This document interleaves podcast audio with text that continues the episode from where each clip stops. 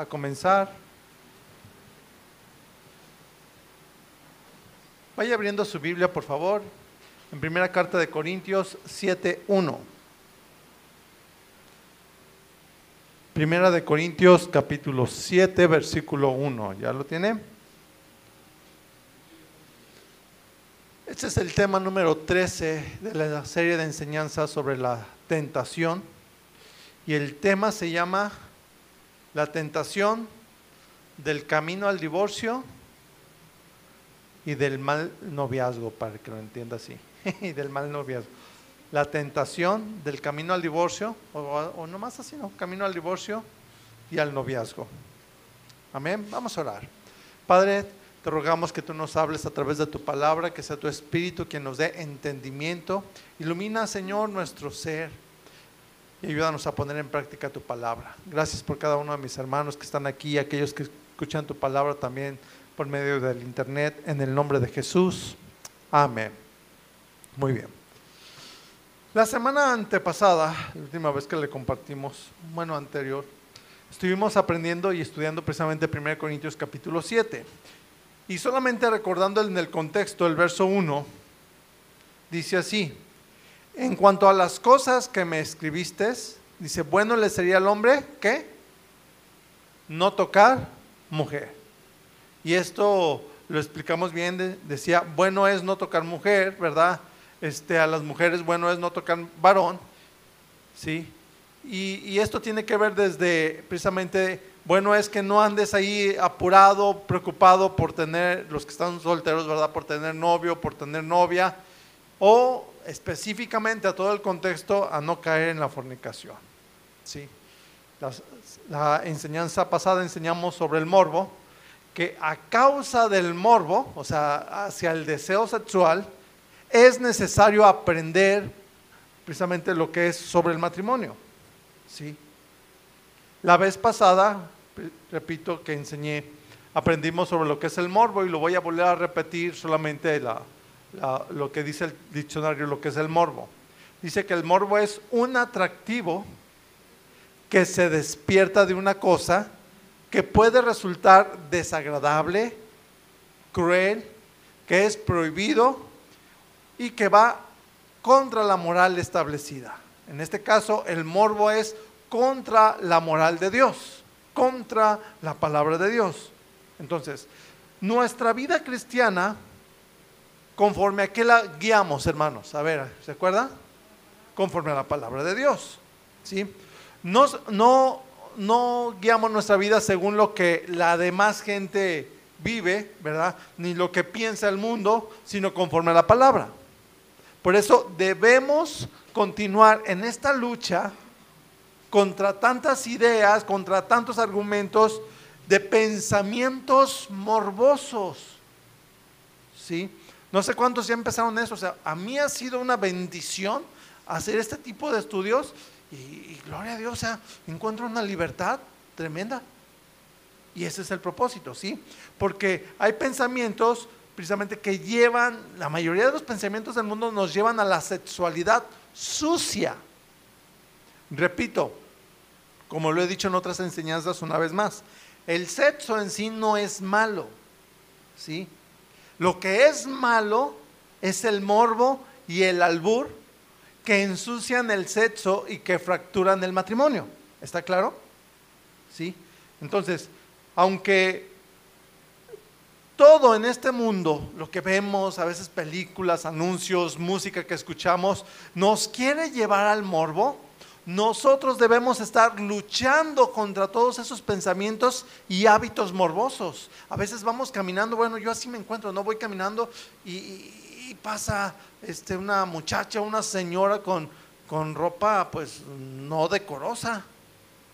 ¿Y qué hago? Bajo la vista, me cambio de banqueta, a veces hasta me espero ahí de a ver a que pase. Si me explico, pero luchando, ¿para qué? Para guardar mis ojos, mi corazón en santidad para Dios. ¿Sí? Porque somos humanos, somos carne y tenemos que huir de eso. ¿Sí? Entonces, precisamente la serie que estamos aprendiendo de estas enseñanzas, ¿cómo se llama? Las tentaciones, ¿sí?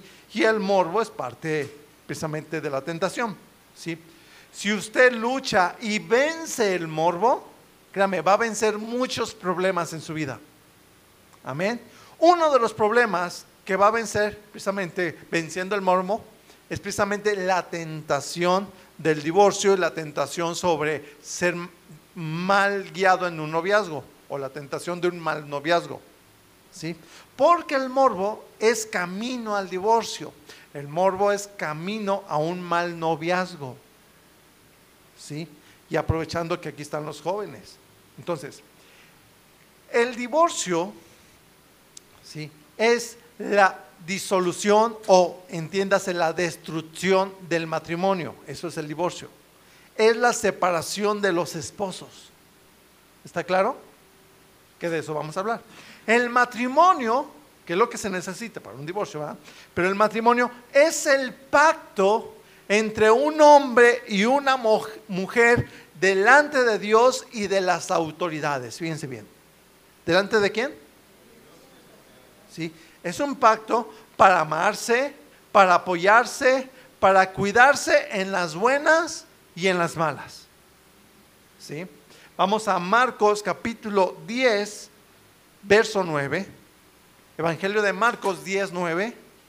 Nuestro Señor Jesús dijo en cuanto al matrimonio y el divorcio, dijo así, por tanto, lo que Dios juntó, no lo separe el hombre. Lo que Dios bendijo en un matrimonio, no lo separe el hombre. ¿Sí?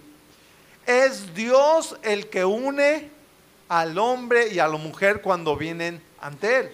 ¿Quién es el que nos une? Dios. Y un juez legaliza la unión. Fíjese bien el punto. Es Dios el que une al hombre y a la mujer, pero es un juez el que legaliza la unión. Aquí en nuestro país ocupamos ambas. ¿Sí? Entonces, es necesario, aquí en México, ambas. O sea, la boda delante de un juez para legalizarlo y la boda después ante Dios para bendecir esa unión. Amén. Vamos. Entonces, vamos a Génesis 1, verso 28. Estamos poniendo los fundamentos. Es está fácil. Génesis capítulo 1, verso 28. Dios, cuando creó a Adán y que después creó a Eva, ¿sí? porque primero recuerda que creó a Adán y por causa del hombre fue creado la mujer, para que el hombre no estuviera solo. ¿Sí? Y fíjese bien que cuando crió a Eva, no solamente les dejó, pues, ahí háganse bolas. No, fíjese bien, dice Génesis 1.28. Y dice, y los bendijo Dios. O sea, los casó, les dio su bendición, los unió en matrimonio. ¿Sí? Y les dijo, número dos, frutificad y multiplicad. ¿Sí? Llenar la tierra, o sea, tengan hijos primero vino la bendición, ¿sí? O sea, número uno, primero Dios los casó y número dos, entonces ya tengan hijos. ¿Sí? Es como Dios establece el orden. El orden es, número uno, cásate, número dos, ten hijo. No es al revés. Vamos, ahora, ojo con eso. Prácticamente nadie planea al revés las cosas. No. El punto es precisamente que caen en la tentación. Número uno, eh, en tentación precisamente de tener novio, de tener novia antes de tiempo. ¿Sí? Y por estar ahí en las emociones, en los sentimientos de que engañoso es el corazón, como dice la Biblia. Número dos, caen después sin darse cuenta, por no tener el dominio propio, en la tentación de las relaciones sexuales. ¿Sí? Entonces, empezamos con el 1. ¿Cuál es el tiempo o la edad de tener novio o novia? Lo he dicho en otras enseñanzas y una vez más. Y lo voy a seguir recalcando. Dijimos, aquí en México, en nuestro país, porque estamos en México, ¿sí? ¿Cuál es la edad de la mayoría de edad? 18 años. antes de los 18, pues no te puedes casar. Entonces la edad adecuada es a los 18. ¿Sí? A los 18, según la ley, ya se pueden casar. ¿Sí? Entonces, recuerde, ¿para qué se tiene novio? ¿Para qué se tiene novia? Y la respuesta es, tener novio o tener novia es para casarse. ¿Para qué se tiene novio o novia? Sí, para casarse, ¿sí? Y esto significa, pues, para ir planeando la boda, etcétera. Por ejemplo, en la Biblia encontramos que Jacob trabajó siete años por Raquel, pues, para planear la boda. ¿Sí? No quiere decir que tienen exactamente que planear en siete años la boda, ¿está claro? Pero en esos siete años, pues ellos estuvieron planeando ahí su familia y todo, y todo emocionado y trabajaba y tan, estaba enamorado ahí que dice que se le hizo poco esos siete años. ¿Sí? Ahora, ese fue un acuerdo entre Jacob y su suegro Labán. Pero recuerden, en este caso, ambos, tanto Jacob y más Labán, eran tranzas.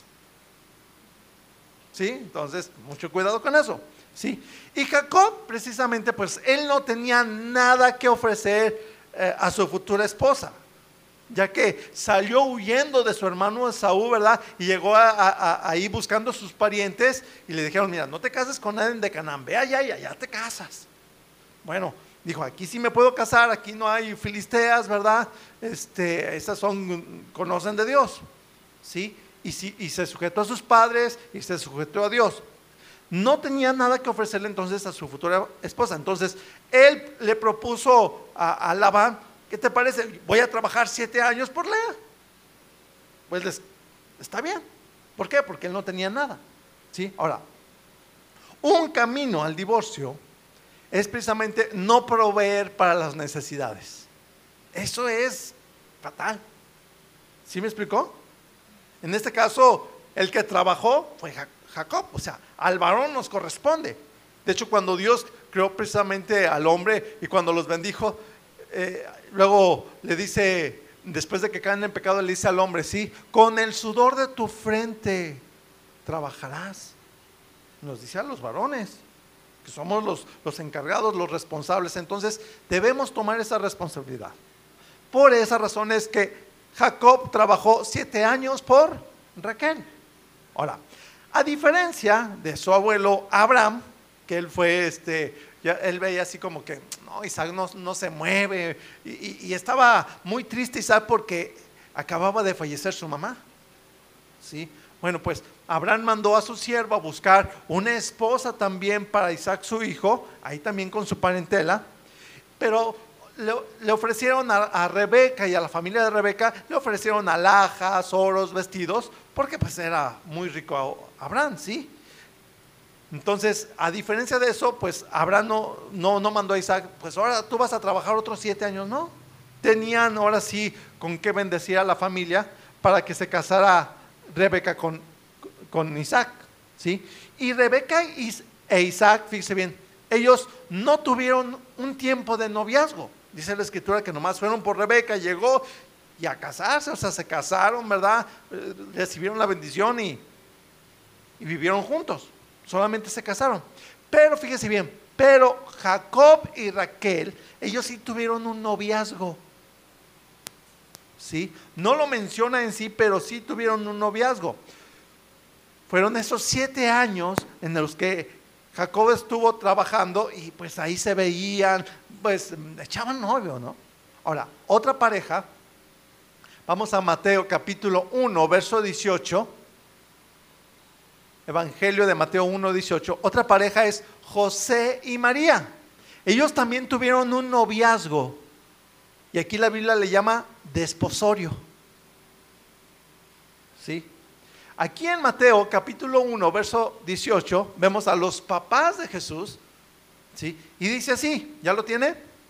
Dice, el nacimiento de Jesucristo fue así.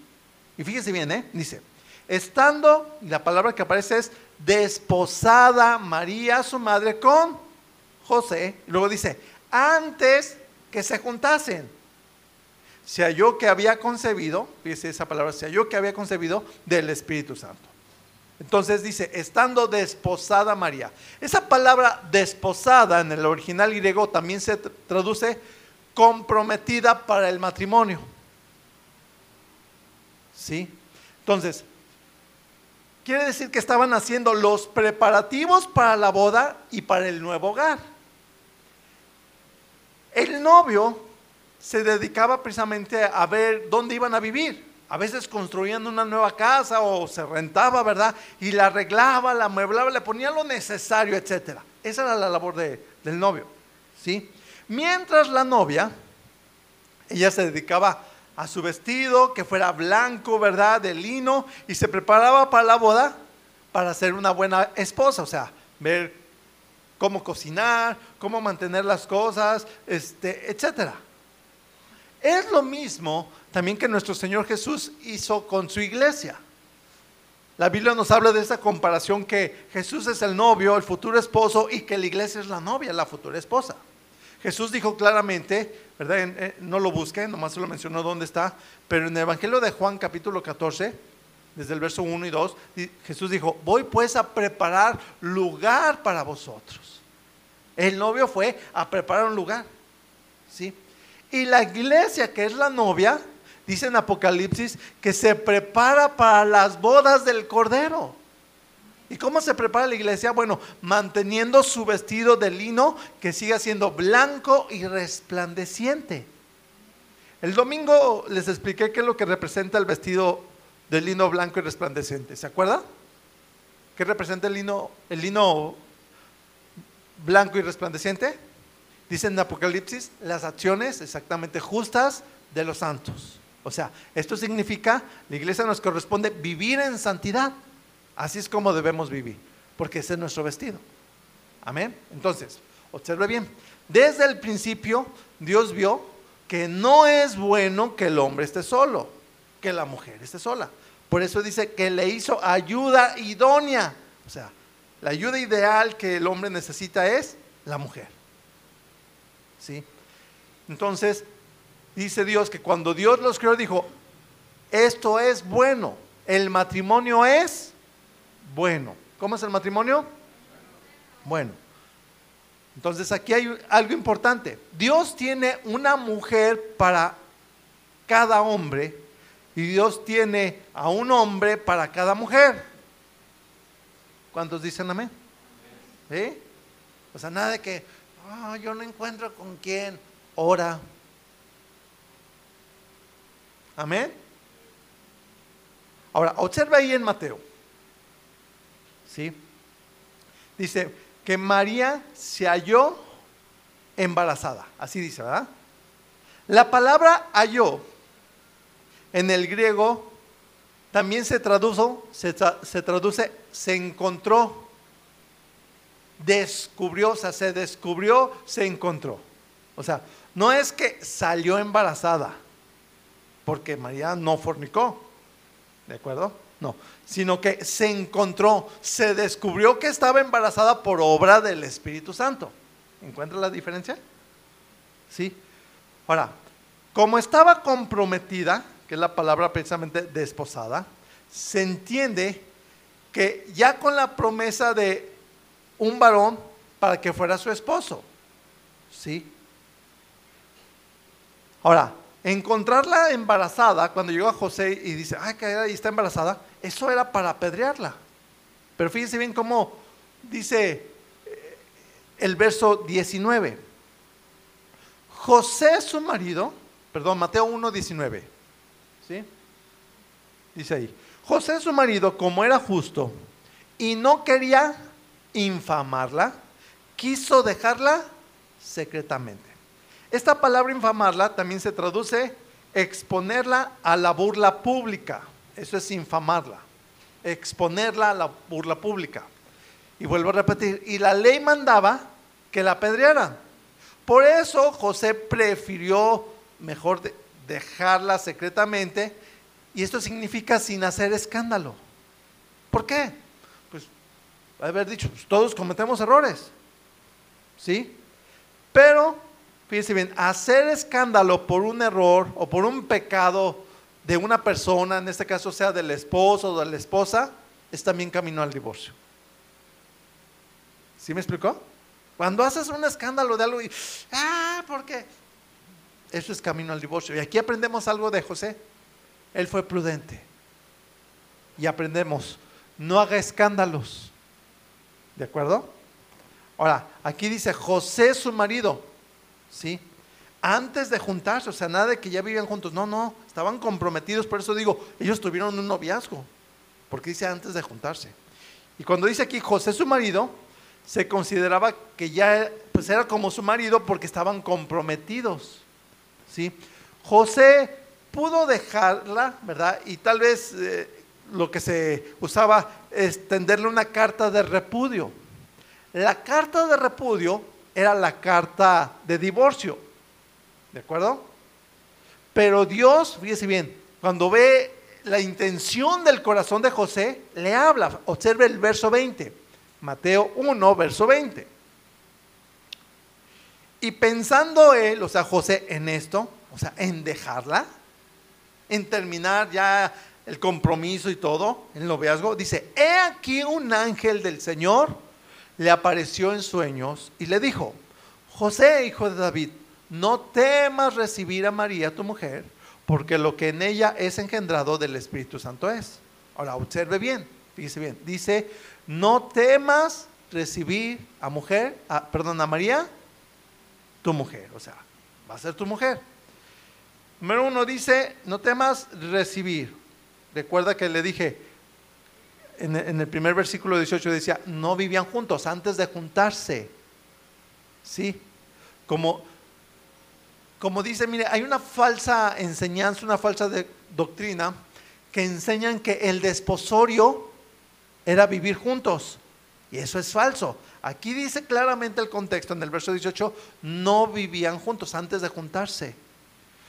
Y, y aquí aprendemos, ya que ellos eran novios, los novios y los que están comprometidos para casarse no deben de vivir juntos ni tener relaciones sexuales antes de casarse. Amén. ¿Está claro? Esa es la enseñanza aquí. ¿Sí? Recuerde, tener relaciones sexuales antes de casarse se le llama fornicar. Y la fornicación, el tener relaciones sexuales antes de casarse, es camino al divorcio en tu futuro matrimonio. Te cases con esa muchacha o no con quien te cases, vas a tener problemas. ¿Están captando? Y los que viven en unión libre sin casarse, bueno, se le llama amaciato. No es la voluntad de Dios que vivan en unión libre. Les animo, si alguien nos escucha y que están en unión libre, a que legalicen su unión en el registro civil. ¿Sí? lo tienen que legalizar y después pues vengan con el pastor, en este caso si son de aquí de esta iglesia conmigo, ¿para qué? Pues para recibir la bendición de Dios. Amén. Y pongan atención, miren, los que viven en unión libre.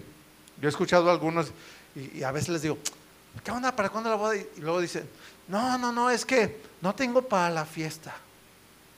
Así dicen, a ver, pongan, ponen como excusa, porque esa es una excusa, no hay para la fiesta, y por eso no se casan. Sí, miren. A la fiesta cuando se casan se les llama boda. ¿Ok? ¿Sí? Una boda es porque se hacen las cosas bien.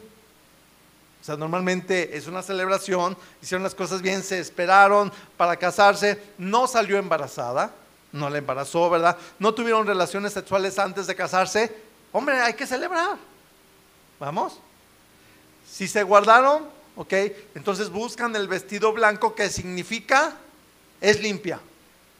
Eso significa que, la novia se vista de, con vestido blanco, ¿sí? Que se guardó, que es virgen, eso significa. Entonces, ahí es donde entendemos, se hace una gran fiesta, una boda, y créame, Dios suple de muchas maneras. ¿Por qué? Porque nos da gozo, gusto, ¿sí? Y ojo, Voy a la segunda parte, le voy a voltear. Pero también sigue siendo motivo de fiesta una boda que, aunque algunos, ok, viven juntos, ¿sí? Y, quieren casarse, bueno, simplemente el hecho de que ahora quieran casarse es porque ahora van a ser marido y mujer, o sea, van a ser esposos, ¿sí? Porque si se quedan sin casar, no son marido y mujer, es su pareja. ¿Captan la diferencia? Es que es tu pareja, no es tu esposo, no es tu esposa. tu esposo, tu esposa es que lo legalizas y que recibes la bendición. Amén. Y fíjese bien en esto, ¿eh? Y los hijos que tienen, cuando están dentro de un matrimonio, son bendecidos por Dios. Dentro de un matrimonio. Sin matrimonio, son hijos sin la bendición de Dios. Qué tremendo, ¿eh? Fíjense bien en esto, ¿eh? ¿Por qué? Ojo con esto. Dios no bendice que tengan hijos fuera del matrimonio. ¿Están escuchando jóvenes, señoritas? ¿Todos? Fíjense bien. Claro que entendemos. Los, hijos llegan cuando Dios los manda. ¿Sí? Y es muy lógico que si tienen relaciones sexuales, pues que tarde o temprano salga embarazado, que embaraces a la muchacha. ¿Sí? Pero fuera del matrimonio, vuelvo a repetir, las relaciones sexuales no son de bendición. Fuera del matrimonio las relaciones sexuales son de maldición. Fíjense bien en esto, ¿eh? Porque en vez de hacerles bien, les hacen mal.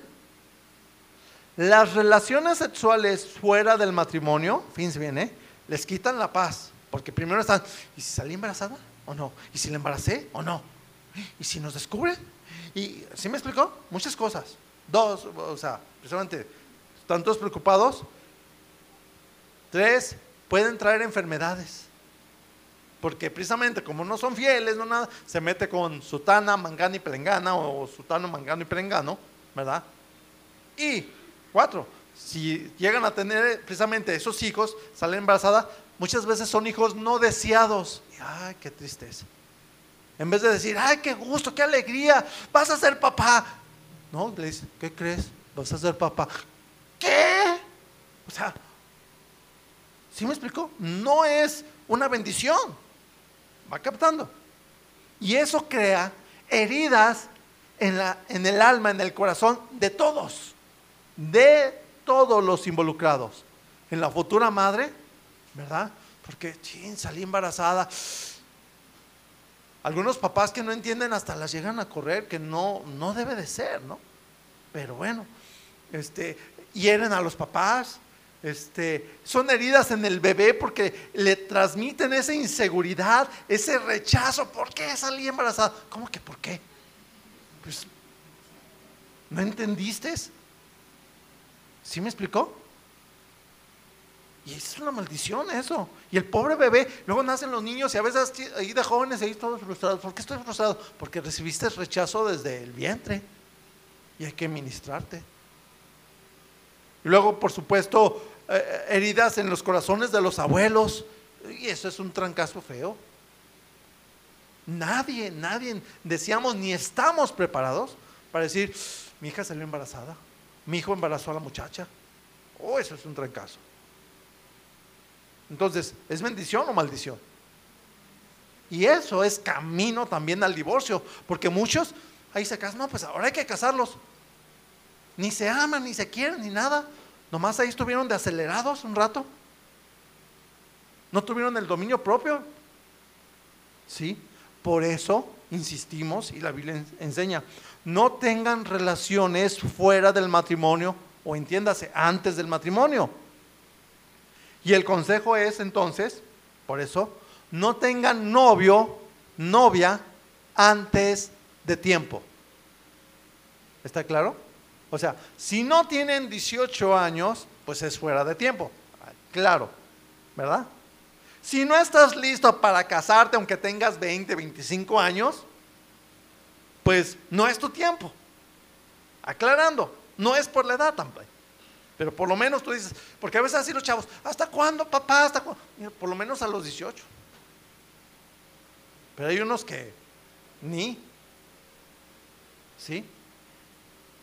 Por eso, joven, señorita, ¿verdad? Y entendamos, papás, que, que estos son los, los cimientos. Nada de que, papás, por favor, nada que, ¿por qué me salió así? No, no te salió, así lo estás dejando, no lo dejes, enséñale, instruyelo. ¿Sí? Joven señorita, si no te quieres casar todavía y papás, enseñemos esto, hijo, ¿ya te quieres casar? No. Entonces, no tengas novio, no tengas novia. Amén. Regresando al ejemplo que les puse del noviazgo de José y María. Dios no permitió que José abandonara a María. Le habló en sueños. ¿Sí? De la misma manera, Dios no quiere el divorcio. ¿Sí? En el caso de José y María, fíjense bien, todavía no estaban casados, eran novios y Dios no quería que se separaran. ¿Vamos? La idea o el mensaje es, fíjense bien, que tengan, fíjense bien jóvenes y señoritas, fíjense, este es el mensaje, que tengan un solo novio para que sea tu, prácticamente tu único novio, para que tengas tu único esposo. ¿Qué andas buscando por ahí? Sí, igual al revés, varones, que tengas una sola novia para que sea tu única novia, ¿sí? Que sea tu única esposa. ¿Sí? ¿Cuál es el, propósito? ¿Cuántas novias o novios? Uno. A ver, levantan así la mano. Uno, ¿verdad? Ahora, ese es el propósito. No, ahora, fíjense bien en esto y hago un paréntesis aquí. No quiere decir que, no, pues aquí y es, ni cristiano es, no, no. O este es bien terco y no. Se supone por eso, antes de observen, conózcanse, antes de noviar, antes de andar ahí con la manita sudada, antes de andar ahí, eh, no, tranquilos. ¿Por qué? Porque todo eso eh, trae confusión en las emociones. Por eso yo creo de ahí viene la palabra no vio, ¿verdad? No vio, no ve nada de los errores. Por favor. Es antes de. Por eso, oren. ¿Qué tienen que hacer? Y dos, escojan bien antes de ser novios y novias. ¿Quién va a escoger? Si tienes ahí un joven, una señorita, soltero, dile, tú, tú vas a escoger. Sí. Dos, ¿quién le va a dar el visto bueno? Porque ya cuando digas, ay, ¿cómo ves? Fulanito, fulanita. Número uno, Dios, porque estás orando, debes de orar. Dios te debe de confirmar. Dos, ¿con quién? Con tus papás. Ay, como, mira, si tu papá, tu mamá te dicen, no sé, hijo, mira, le veo algo que no me cuadra, haz caso. ¿Sí? Papás, insisto, vuelvo a insistir, oren por sus hijos y con sus hijos instruyanles, aquí están los fundamentos, ¿sí? Y oren por favor, papás, por sus futuros yernos y sus futuras nueras. Amén. Eh, de, de, Dios viene el buen yerno, la buena nuera. No es de que, pues este me salió así. ¿Que no tienen fe o qué? ¿Que Dios no escucha la oración? ¿Sí? De lo contrario, es camino al divorcio. Y no quieres que tus hijos ahí estén todos bronqueados o que les salga uno muy golpeador o una mujer ahí, no sé, infiel. ¿Van captando? Vuelvo. Jóvenes, señoritas, ¿aquí están? Digan, aquí estoy. Eso. Miren, la meta, vuelvo a repetir, la visión es que oren, fíjense bien, por un buen esposo o por una buena esposa. Amén. ¿Sí? Y ojo, fíjense bien, ¿eh? Ojo, escuchen por favor. De nada sirve que digas, es que me gusta mucho, es que está bien guapo. No, no, está rechula la muchacha si no es cristiana, si no es cristiano, si no es un verdadero cristiano, ¿verdad? Y si, si tú no eres un verdadero cristiano, bueno, pues no es por ahí. ¿De qué sirve que esté ahí guapo, chula? De nada sirve que sea muy galán, creo. No, no, no, es que, ¿verdad? o que sea la reina de belleza, la Miss Tequila mis Jalisco, no sé, ¿verdad? Si no tienes sabiduría. Y la sabiduría es el temor, el respeto a Dios y a su palabra. Amén. De nada sirve que digas, es que me gusta mucho. Ay, es que está rechulo, rechula. Si tiene un genio de los mil demonios.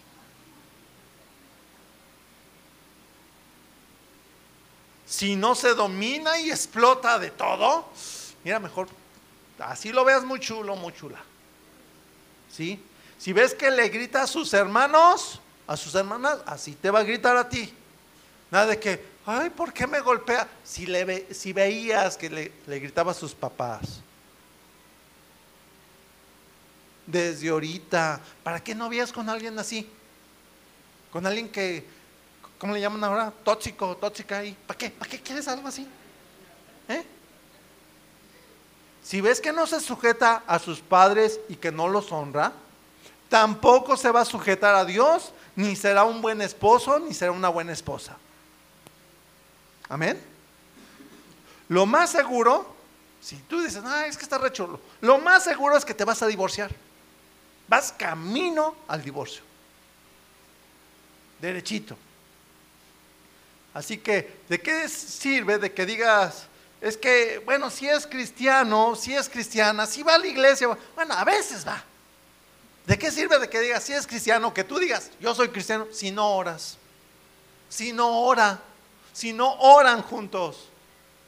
¿De qué sirve que digas, no, pues sí, va a tal iglesia, si no busca el consejo de Dios, o sea, si no lee la Biblia? ¿Van captando? ¿Sí? Si no obedece la Biblia ni a sus pastores, el pastor le dice, no, mira, espérate, por ahí no. Ah, no, ya sí. Ah, ándale. Y al rato que te golpee, al rato que te abandone, al rato que te sea infiel. Ay, pastor, ¿qué hago? Llorar, mija, nada más. ¿Qué hago? Te voy a pasar un pañuelo para que. Y toda la caja. ¿Eh?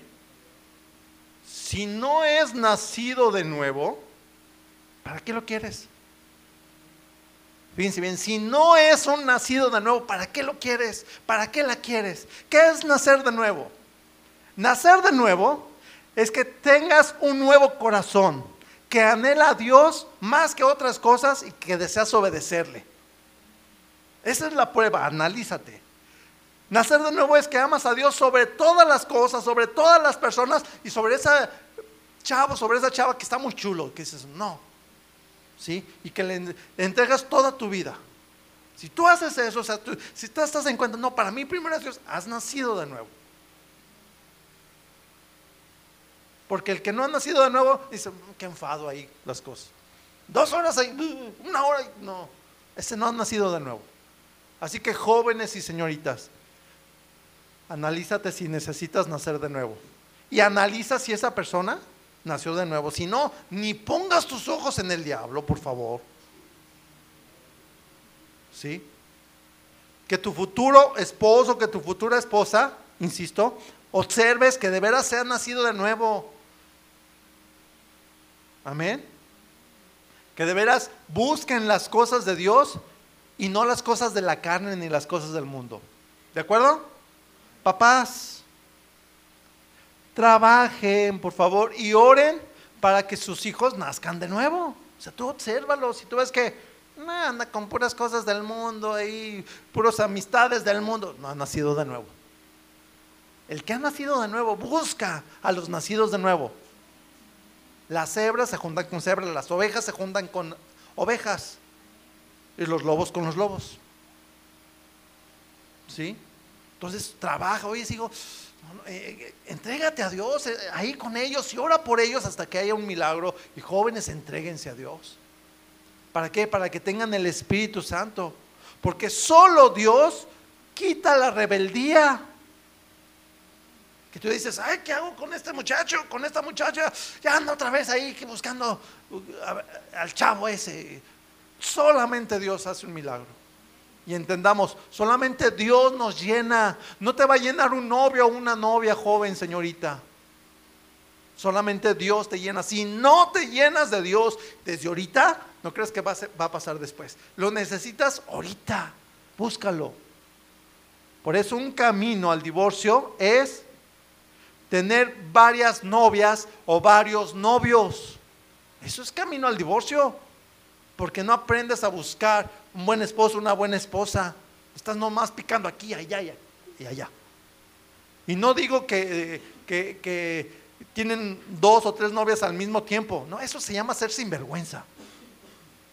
¿Sí? No.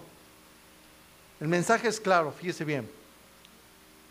Como les dije, se trata que tengas, que busques que una, para que sea la única y tu única esposa. Observa bien. ¿Sí? El mensaje es claro. Ora y propone en tu corazón. Buscar y orar por un buen esposo, una buena esposa. Papás, buscar y orar por un buen yerno, una buena nuera. Amén. Y eso viene de Dios. Por eso, jóvenes, no busquen tener novio o novia. Ah, es que para tener un novio, o- sea, nomás porque se usa en el mundo. ¿Y cómo está el mundo? No. Busca llegar a tener un buen esposo o una buena esposa y prepárate para ser ese buen esposo o esa buena esposa. De lo contrario, vas camino al divorcio. ¿Vamos?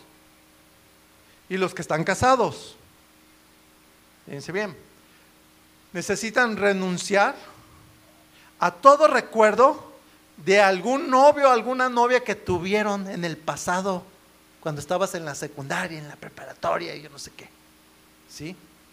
Ni siquiera te acuerdas, ¿cómo se llamaba? ¿Cuál era su apellido para buscarlo en el Face? ¿Qué, qué le andas buscando? ¿Sí? No pienses siquiera qué hubiera pasado, porque a veces llegan así los pensamientos morbosos, ¿qué hubiera pasado si te hubieras casado con ella o con él? Pues te hubiera ido de la patada. ¿Sí? Y esos pensamientos es ser fie- infiel en tu corazón a tu esposa, a tu esposo actual. ¿Sí? Si tu esposa o si tu esposo, a veces lo ves, ¿verdad? Y dices, es que tiene un carácter muy feo, pastor. ¿Verdad? Pues ora por él, ora por ella. Y ya estás casada, casado. Ámalo, ámalo así como es. No, tú no lo vas a cambiar. Si Dios no lo cambia, menos tú. Amén. Ámalo así. Solo Dios puede hacer un milagro en los corazones. ¿Quién hace milagro en los corazones? Dios. Sí. Y algunos dicen, es que es irresponsable. Pues ora por él, ora por ella. Es que me trata mal. Vuelvo a repetir, ora, pero también cuando te trata mal, pues habla con él, ¿verdad? Habla con ella. Oye, es que eso me lastima, eso está... No debemos de tratarnos así, de alguna manera. ¿Sí? Pero algo importante, no se vengue. La venganza no es buena. ¿Sí? Si te contestan mal, usted no conteste mal. De lo contrario, es camino al divorcio. ¿Sí? Y ojo, un matrimonio es hasta que la muerte los separe. ¿Hasta cuándo es el matrimonio? Vamos a Eclesiastés 4, verso 9. Me voy a ir un poco más rápido porque quiero terminar esta primera parte. Eclesiastés 4, verso 9, dice así la palabra. Eclesiastés está adelante de Proverbios, está Salmos, Proverbios, Eclesiastés, antes de Cantares y antes de Isaías. Dice así, libros poéticos. Mejores son dos que uno, porque tienen mejor paga de su trabajo. Entonces, fíjese bien, dice, mejores son qué? Dos, ¿qué? Uno, porque tienen mejor paga. O sea, aunque solo trabaje uno, lo que gana es para los dos. Que no lo entendió de ahí. ¿Sí? Generalmente somos los varones, o es nuestra responsabilidad, como digo, de los varones, que podemos salir a trabajar. ¿sí? Y si podemos salir a trabajar, es porque nuestra esposa normalmente es la que se queda en casa trabajando también ahí en casa. Primero nos ayuda con nuestros hijos, eh, nos hace rendir el dinero, ¿verdad? Al cocinar, al buscar mejores precios, al mantener limpia nuestra ropa, etcétera. ¿Sí? Entonces, lo que ganamos es de los dos. ¿Sí? No es lo mío es mío, ¿verdad? No, no, es de los dos. Y mucho menos es, lo mío es mío y lo, lo, lo tuyo es mío y lo mío es mío. No. Lo tuyo es de los dos, lo mío es de los dos. Amén. A ver, repita conmigo, lo mío es tuyo. Amén. Entonces, ¿de quién es de lo que, lo, lo que ganamos? De los dos. Y lo que ganamos los dos es de la familia.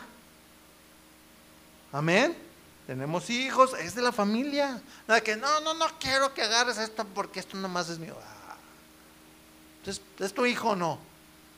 ¿Es su casa o no? ¿Sí me explicó?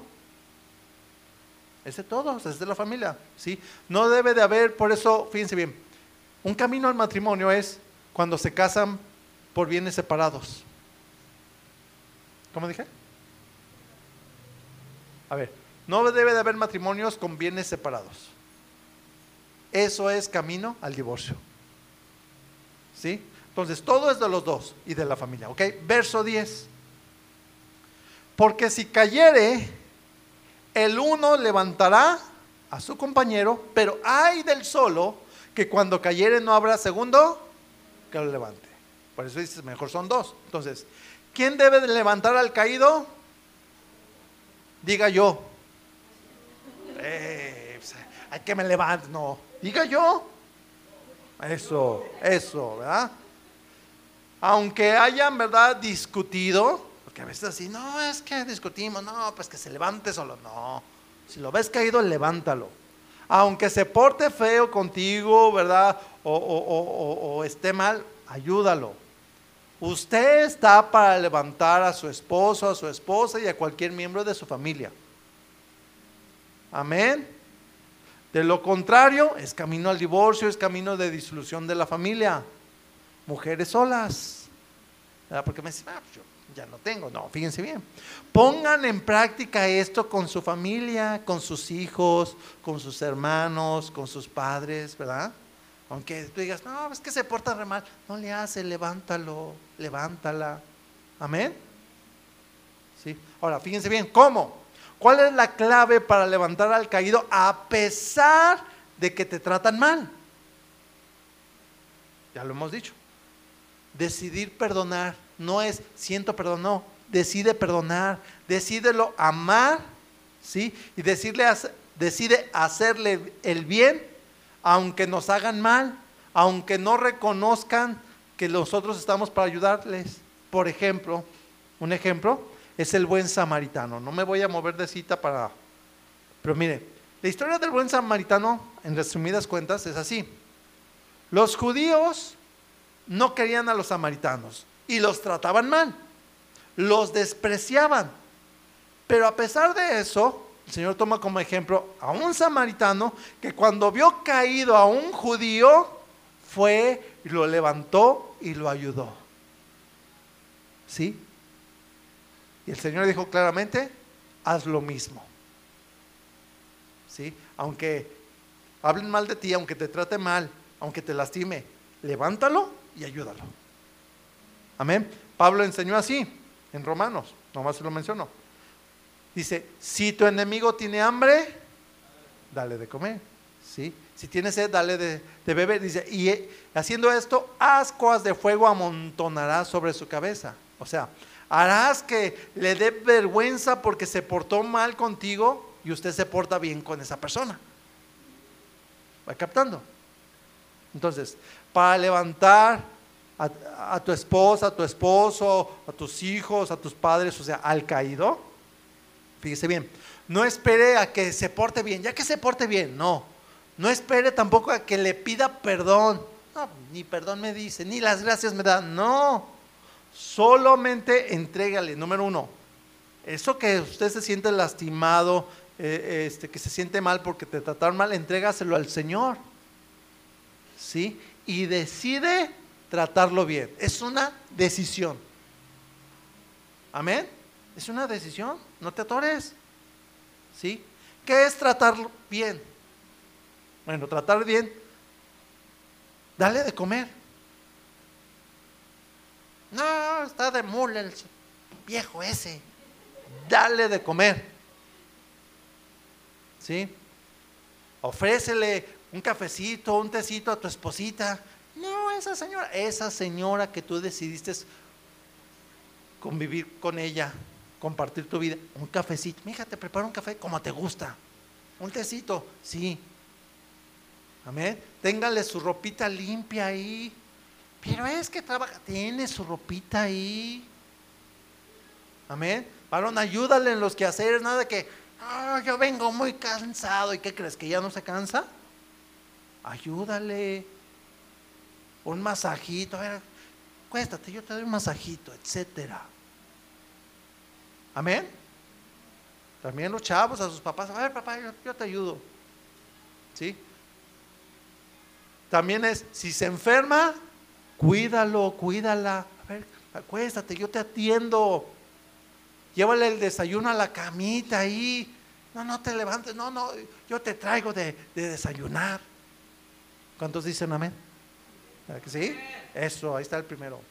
Amén que, ocupa su medicina, lléveselo ahí, que ocupa un remedio, hágale el remedio. Digo, algunos son de remedio, ¿verdad?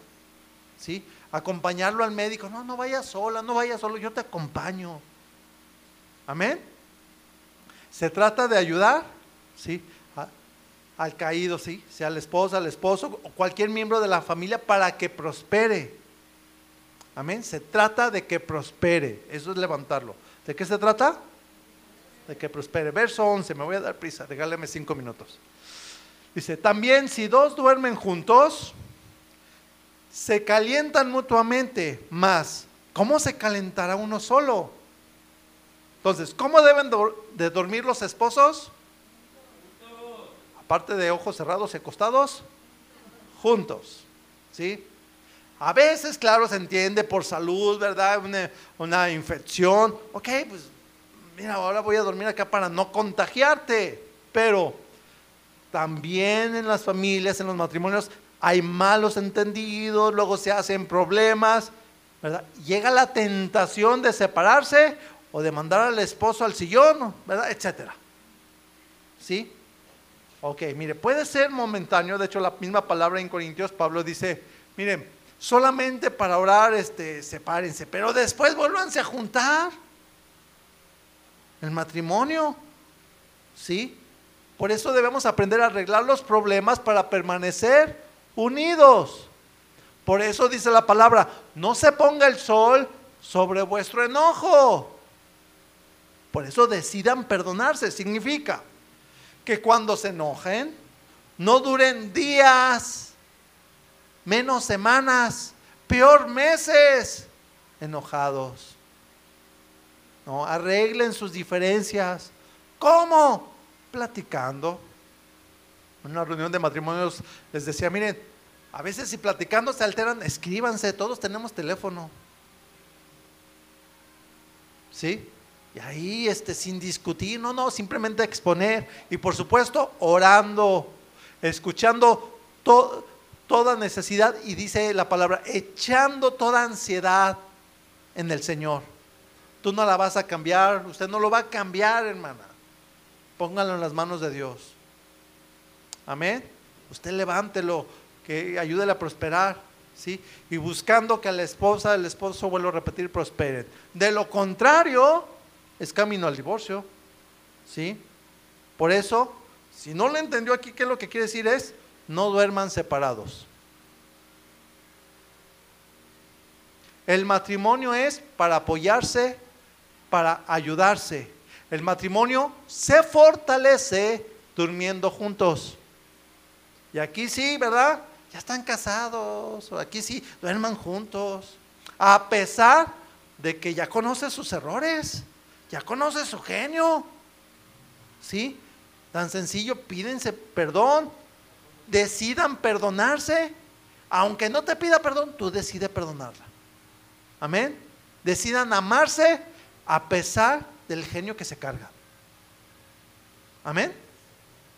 Y el amor, dice la Biblia, cubrirá multitud de pecados.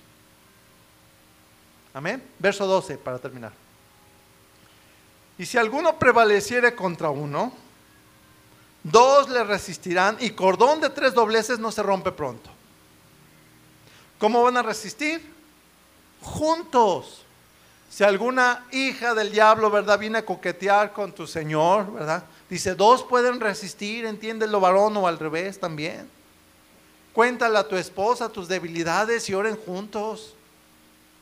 ¿Sí? Platiquen cómo, cómo les va en el trabajo, cómo les va con los hijos, ¿verdad?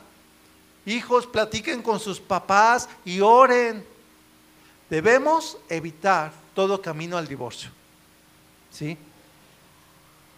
Esta es la primera parte, aquí lo vamos a dejar. Vamos a orar. Amén. Cierren sus ojos. Jóvenes, señoritas, papás, cada uno yo creo agarró algo. Lo que Dios te habló, dale gracias a Dios. Lo que tengas que entregarle a Dios, entrégaselo. Si ya estás así bien ilusionado, señorita, joven, con, con alguien, ¿verdad? Y que tú ya ahorita entendiste, caray, eso no es de Dios pues entrégaselo a Dios.